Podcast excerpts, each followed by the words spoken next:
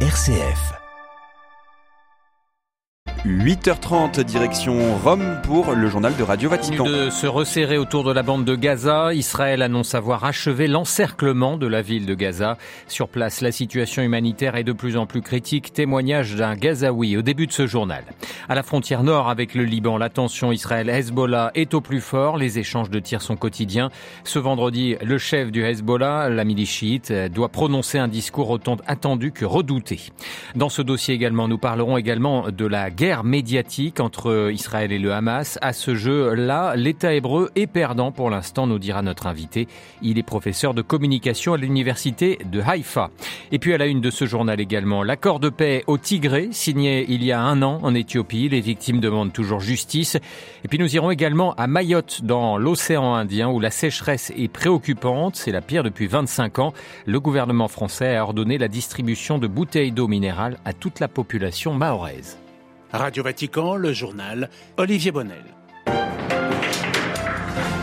Bonjour, les taux israéliens se resserrent toujours un peu plus autour de Gaza. Une semaine après le début de ces incursions terrestres dans l'enclave palestinienne, l'armée israélienne a annoncé hier soir avoir achevé l'encerclement de la ville de Gaza. La situation humanitaire y est de plus en plus précaire malgré l'entrée hier d'une centaine de camions d'aide humanitaire, a rapporté le Croissant Rouge. Pour les Gazaouis, chaque jour est une question de survie. Je vous propose le témoignage de Ziad Medouk. Il est professeur de français et témoigne du euh, quotidien des Gazaouis. Depuis 28 jours, on n'a pas d'eau, on n'a pas d'électricité. Sachez que les Palestiniens de Gaza, maintenant, ils sont divisés en trois parties. Presque 900 000 Palestiniens, qui ont, des gens, des personnes qui ont décidé de rester, qui habitent le nord et la ville de Gaza, qui risquent leur vie parce qu'il y a toujours des bombardements qui visent les maisons, les immeubles et les bâtiments qui habitent ces personnes. Il y a les déplacés dans les écoles, les centres euh, d'accueil et les hôpitaux qui vivent une situation dramatique.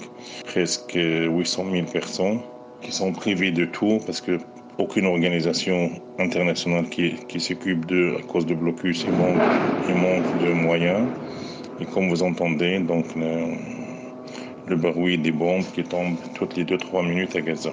Après, il y a les Palestiniens qui sont allés au sud, mais les familles d'accueil au sud sont débordées parce qu'il n'y a rien, il n'y a, pas de nourriture. C'est vrai, il y a une solidarité familiale, sociale très forte, mais la situation humanitaire catastrophique.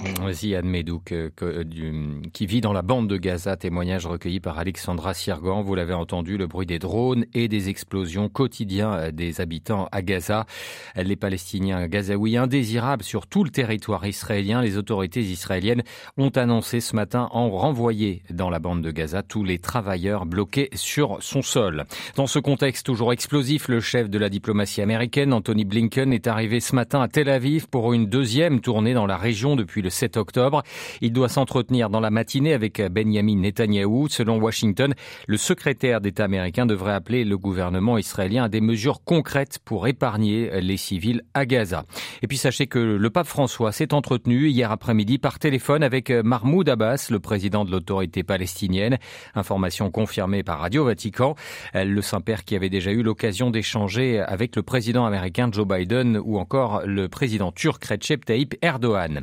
Plus au nord, la frontière libano-israélienne a elle connu hier des affrontements, les affrontements les plus violents entre le Hezbollah, la milice chiite, et l'armée israélienne depuis le 8 octobre.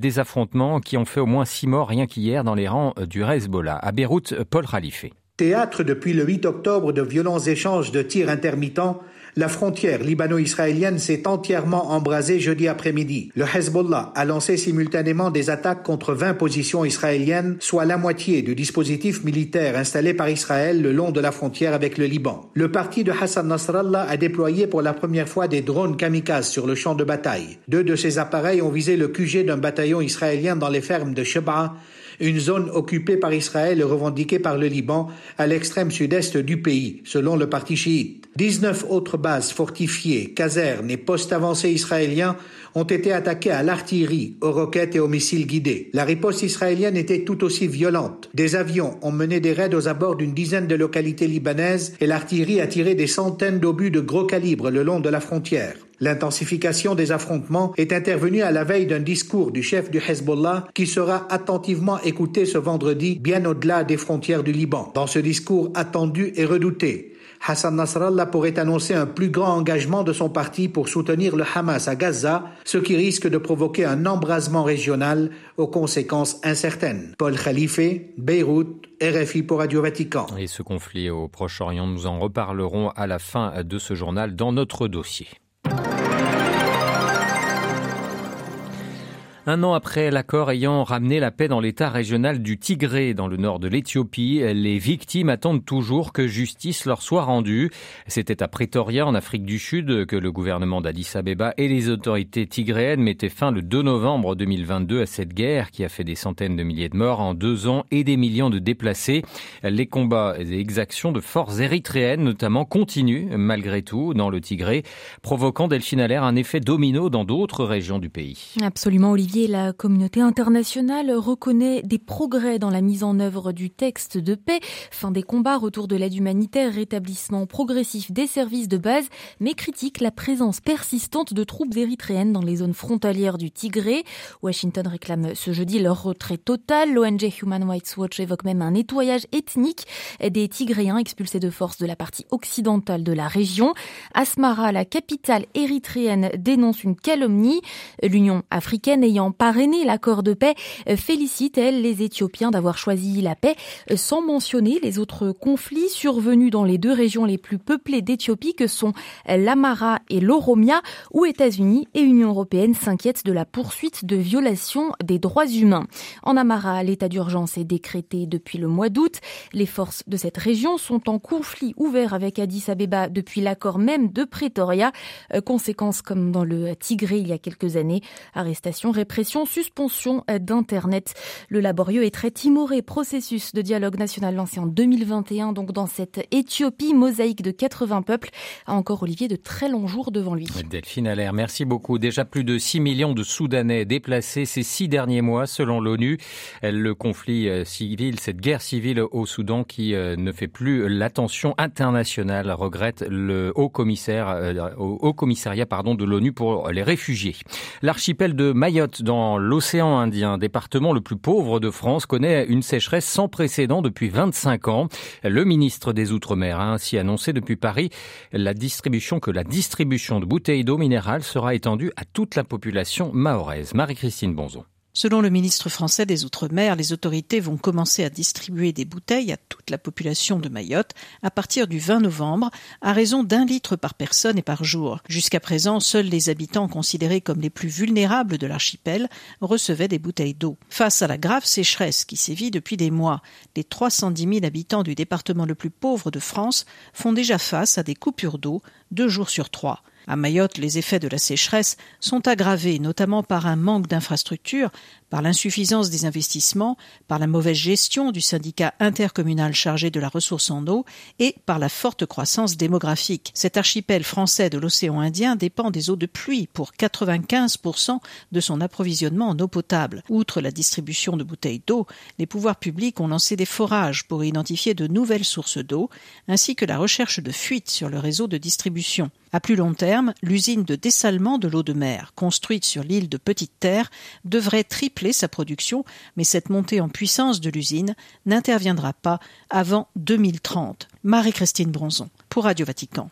Les évêques de France entament ce vendredi leur assemblée plénière d'automne à Lourdes. Ils seront réunis jusqu'au 8 novembre. La messe d'ouverture sera présidée ce matin par le cardinal François Boustillot, l'évêque d'Ajaccio.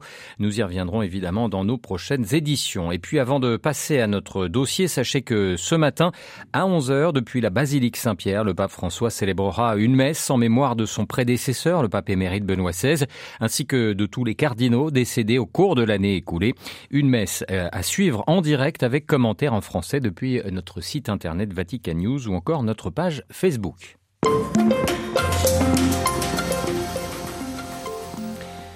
Retour donc ce matin sur cette guerre au Proche-Orient entre le Hamas et Israël, une guerre qui, comme bien souvent, ne se joue pas seulement sur le terrain, mais aussi à travers l'information et les médias.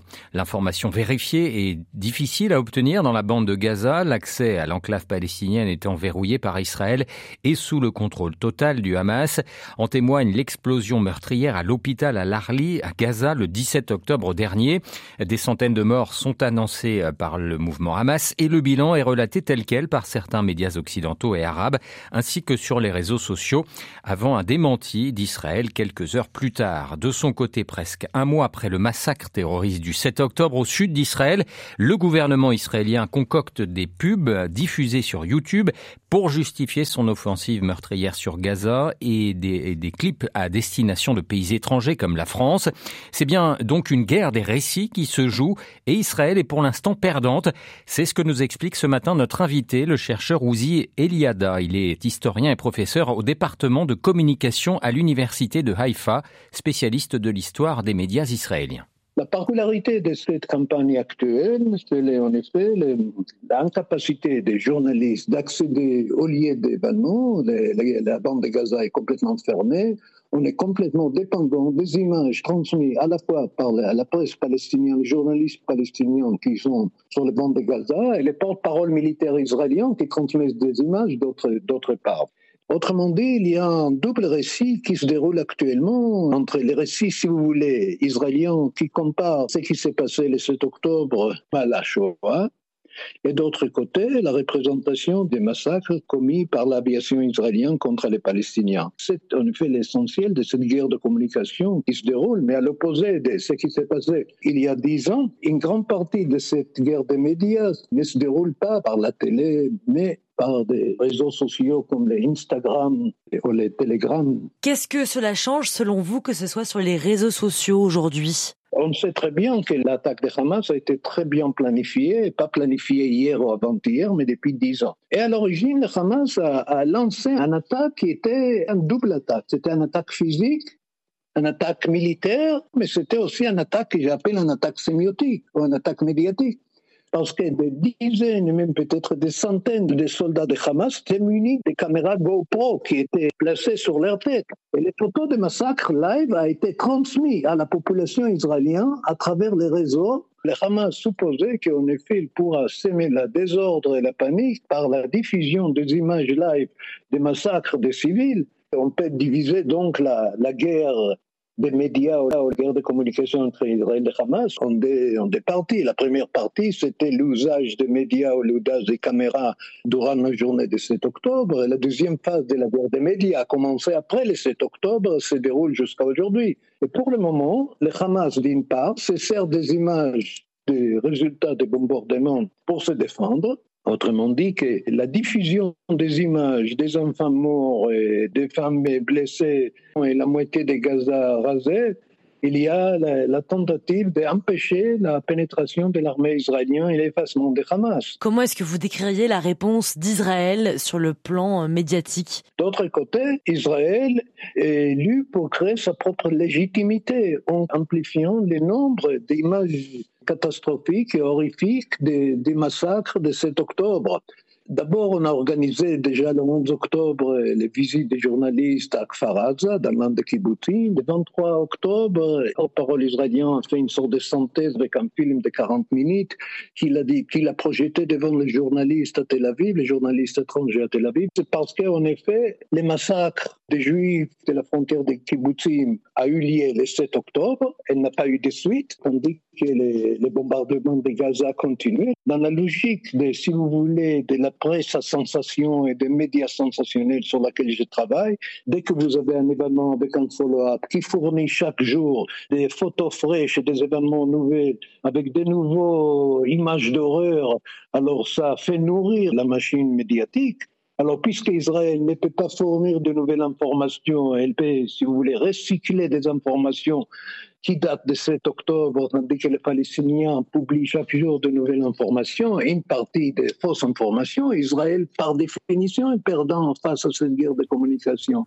Voilà la guerre médiatique entre euh, Israël et le Hamas à la une de notre dossier ce matin, interrogé par Alexandra Siergan Ouzi Eliada, professeur au département de communication à l'université de Haïfa et spécialiste de l'histoire des médias israéliens, était l'invité de Radio Vatican.